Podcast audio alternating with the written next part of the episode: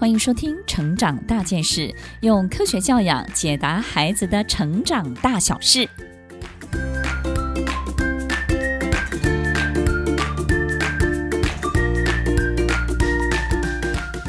这一集分享的主题是如何学好第二种语言，掌握孩子语言学习的黄金期。其实，学好第二个外国语呢，是很多家长为难的地方。我们可能没有太多非常好的条件可以提供孩子在成长过程当中呢，这种重要的工具，这个是很多家长心里头的痛。这个痛点是什么呢？第一个，可能很多的家长会顾及到我自己本身不会任何一种第二种外国语，于是呢，我就没有办法教会我的孩子。我们很多时候会觉得很愧疚，因为我自己本身的条件不好，所以导致我的孩子因为我的关系，他也变得不好了。第二个部分呢，就是我们可能没有办法给他这种沉浸式的环境，比如说把他送到国外去学习，在现实很多条件当中，可能我们没有办法做到这样的事情跟安排。第三个部分可能是我们的经济能力不足，没有办法帮助他在一个很好的国际优秀的学校里头去学习。但是在小猪佩奇亲子学堂当中，正是针对很多多数的家长的为难，我们今天在节目当中要告诉所有的爸爸妈妈，不要担心，我们在家也可以帮助孩子学会第二种很好的外国语，让孩子不要错过这个学习的黄金期哦。首先，我们要了解。这个黄金的学习的过程当中的三个重要的阶段，第一个阶段呢是在一岁的时候，孩子呢会透过声音来认识、碰触这个世界，所以这个时候他就会比较能够去注意到周围发生的各式各种不同的声音，并且去模仿这些声音。在两岁的时候呢，他会透过图片、透过线条、透过色彩来认识周围发生的很多的事情。在三岁的时候呢，他就会开始产生互动。于是，在三岁的孩子当中呢，就会开始有很多奇奇怪怪的问题被提出来。他也会非常好奇这个事情的。背后发生的所有的一切，所以知道了这三个阶段，我们就要了解这三个阶段当中，我们要逐一的给他什么样的很好的在家训练呢？我们都知道，学习语言最重要的一个条件就是环境。如果没有这个环境，我们要怎么样去创造这个环境呢？环境有三大要素哦。第一个就是孩子到底听到了多少这种第二外国语言的机会；第二个是他听见了什么样的内容；第三个是他看见了什么。那么这三个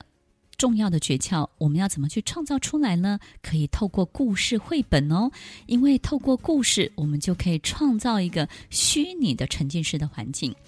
所有的大人，爸爸妈妈有没有一种感觉？当我们在看一部小说的时候，很投入的时候，仿佛身历其境。所以在故事当中，这种虚拟的沉浸式的环境。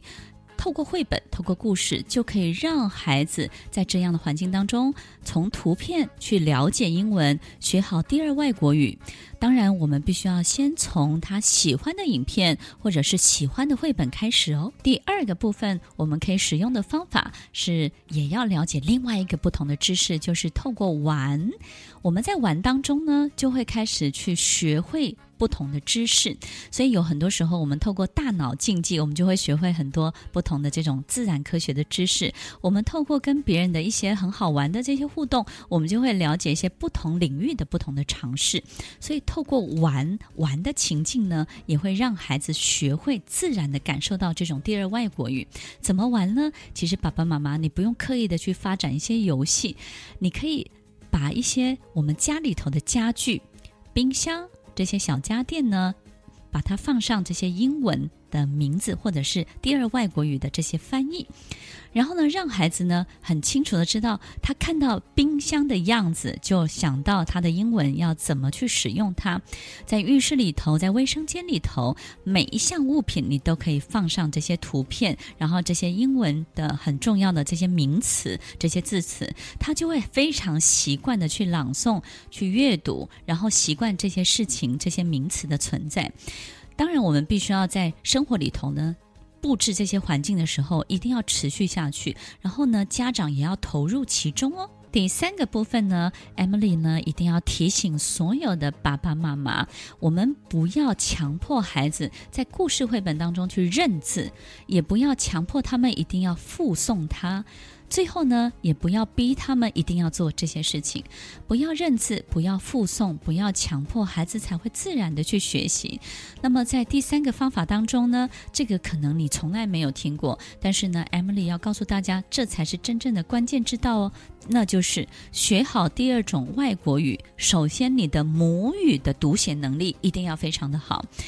所有的爸爸妈妈，你一定要记得，中文不好，英文怎么会好呢？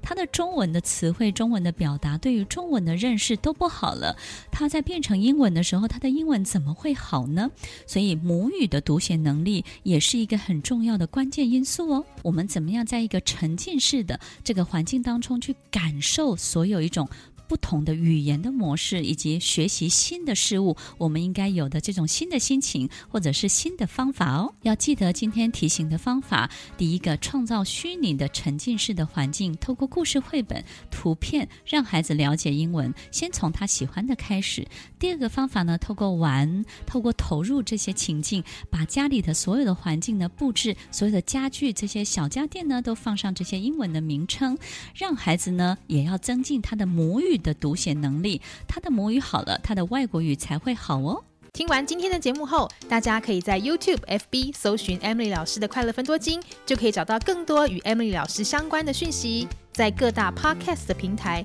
，Apple Podcast、KKBox、Google Podcast、SoundOn、Spotify、Castbox 搜寻 Emily 老师，都可以找到节目哦。欢迎大家分享，也期待收到您的留言和提问。Emily 老师的快乐分多金，我们下次见，拜拜。